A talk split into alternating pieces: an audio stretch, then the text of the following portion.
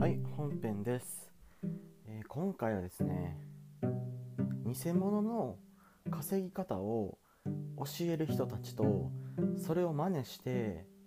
人生を消耗してしまう人たちについて話したいと思います。この偽物の稼ぎ方っていう話をしてピンときてああれのことかと思ったあなたはかなり賢いですね。思わなかったあなたはこのチャンネルというかこの回はかなり役に立つと思います。はい。うんとね今日本でインターネット YouTube とか Twitter でそれから Facebook や Instagram でもそうなんですけど偽物の稼ぎ方を教える人たちっていうのがねはびこってるんですよね。でねネット上で金を稼ぐ方法を話してる人の9割9分ぐらいがお金を稼いでないんですよね。昔からよくある手法で闇金牛島くんっていう漫画を読んだことある人ならわかると思うんですけどなんというかお金儲けの方法を売りますって書いてあってそれを買ってみたらね、うんと、例えば30万円だったら30万円でお金儲ける方法が書いてあの売ってあるんですよ。買ってみたら紙が入ってて「俺と同じことをしろ」って書いてあるっていうね話なんですけど、まあつまりどういうことかっていうと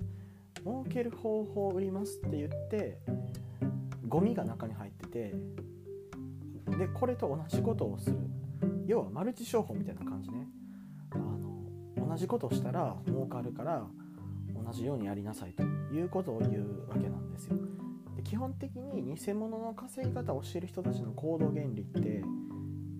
これ一つで説明できるんですよね。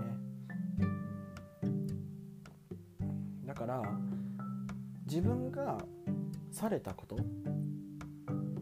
自分がその偽物の稼ぎ方を売りつけられたっていうことを、まあ、ある意味学習してそれをあの他のね別の人にも同じようにするっていうそれがどんどんどんどん拡大してあのねすごいことになってるっていう話です。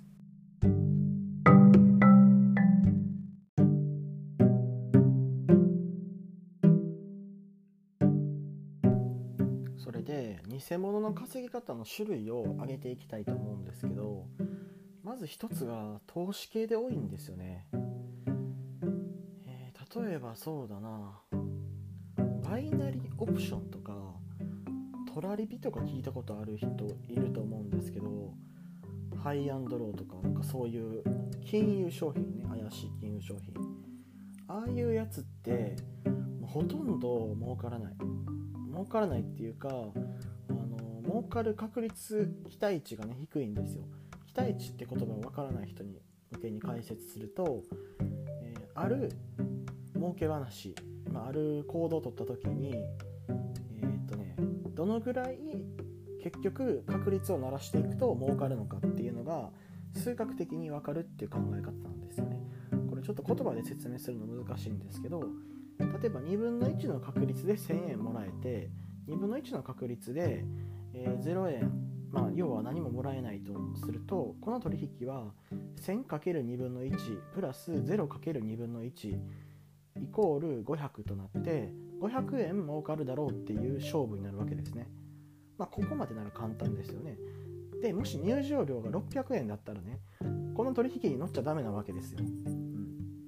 なぜならば600円払って確率的には500円しか儲からないわけだから100円損していくからですね。良くないと。じゃあ儲かる取引はどういうものかっていうと、まあ、参加費用が400円で500円儲かる取引。こういうものだったら儲かりますよね。で今2つしか場合分けしてないんですけどもっともっとね場合分けがあるんですよ。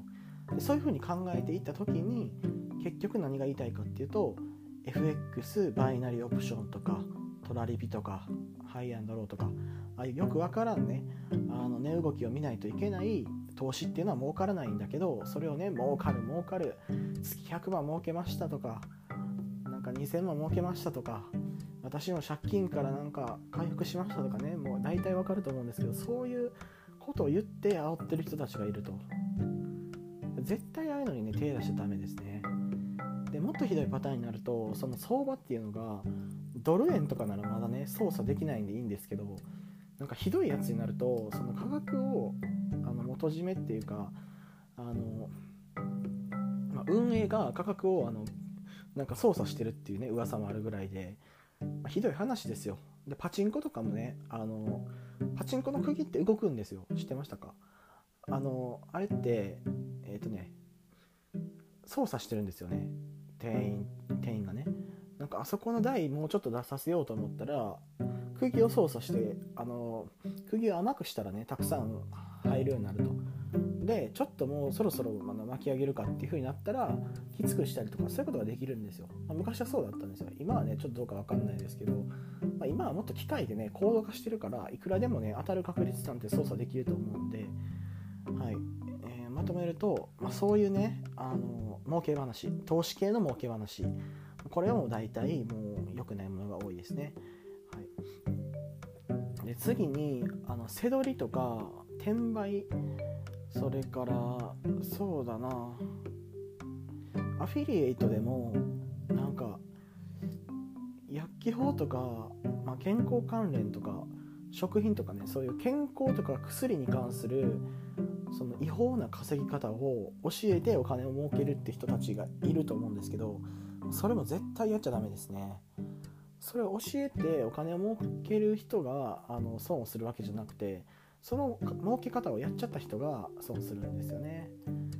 あとなんだろう。うん。仮想通貨もあの私ずっとあのダメダメダメダメ言ってましたよね。結局ブーム去っちゃったと思うしチャートも今ものすごい下がってますけどとね、ああいうものもあの仮想通貨のアフィリエイターの人たちが仮想通貨やるといいよって言って自分たち儲かるから言ってるだけで実際に自分らで仮想通貨本当に投資してるかって怪しいもんですよ。だからあの人たちは、まあ、仮想通貨をみんなやれって言って口座開設してもらってお金を稼いでる人たち。仮想通貨で稼いでるわけじゃないと思います。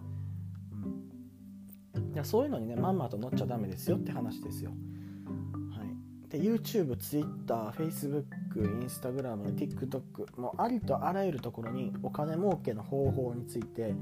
詐欺師みたいな人たちがいっぱいいるんで気をつけてください。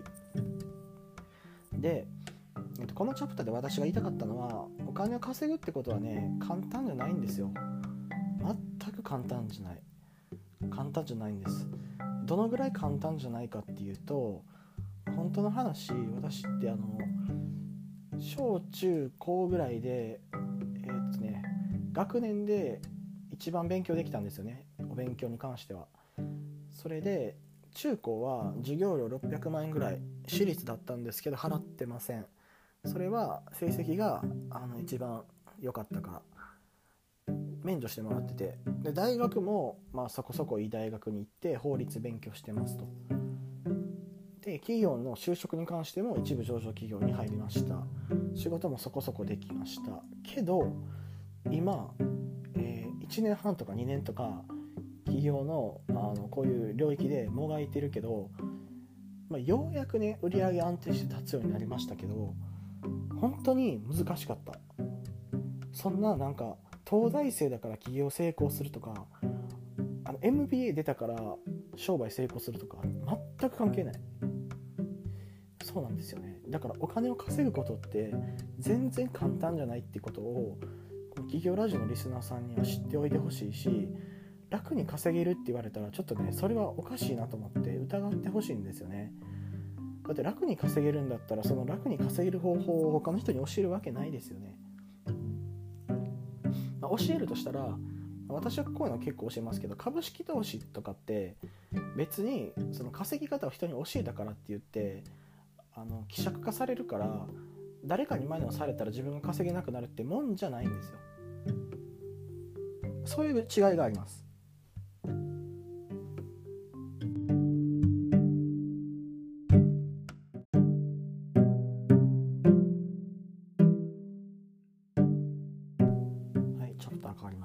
なので稼ぎ方を教えてる人がいたらその人は他人に稼ぎ方を教えることで稼ぎにくくなるかどうかっっていうのをよく見てほしいんですよね。もしも人に教えることでその稼ぎ方が難しくなるんだったらそれは嘘の稼ぎ方を教えられてる可能性が高いっていうふうに考えてください、まあ、必ずしもそうじゃないですけどね。ものすごいお人よしな人とかそれから何というか別に今から初心者に教えても自分の方が圧倒的に強いからあのそれより目先そういう稼ぎ方を教えた方があのまあ何ていうか多少でも小銭になるんだったらいいかなと思っているとかそれから稼ぎ方を知ってるんだけど人に稼ぎ方を漏らすっていうことの危険性を分かってないちょっとおバカさんな人かかその辺りの可能性しかねないと思うんですよね。うん。私の場合はちょっと稼ぎ方じゃないけど外注する方法とか仕事する方法とかなんか心構えとかお金持ちになるためのメンタリティとかなんかいろんな情報を、まあ、売ってますよね、まあ、ゴリゴリとね情報商材ですよあんなもんね、うん、けれども内容はしっかり作ってるしどっちかっていうとその人に知られたから困る性質のもんじゃないんですよね。例えばなんかリスティング広告で稼ぐ方法売ってますとかだったらあの自分の稼ぎ方とかキーワードとか教えちゃったらすぐに自分稼げなくなるんでそんなん大体嘘の稼ぎ方なんですよね。だからそこが違うっていう部分をま1点補足しておきました、でお金を稼ぐためには何が必要かっていうとまず商品サービスが必要ですし営業したりとかマーケティングしたりとかつまり初めにね商品開発営業マーケティングそれから他にカスタマーサポートがあったりとかね場合によってはとか代金回収したりとかいろんな工程があっていろんなことを考えないといけなくて競合が入ってきたりとか価格はいくらにするのかとか価格価格戦略でも単品で売るんじゃなくて複数商品を作ってバンドル販売をしたりとかサブスクリプションにしたりとかいろんなことを考えたりとか割引戦略を考えたりとか、まあ、いろんなことをやってようやく世の中お金を稼ぐことができるわけですだからそんなね嘘の稼ぎ方に騙されちゃいけませんよっていうのが今回の話でした。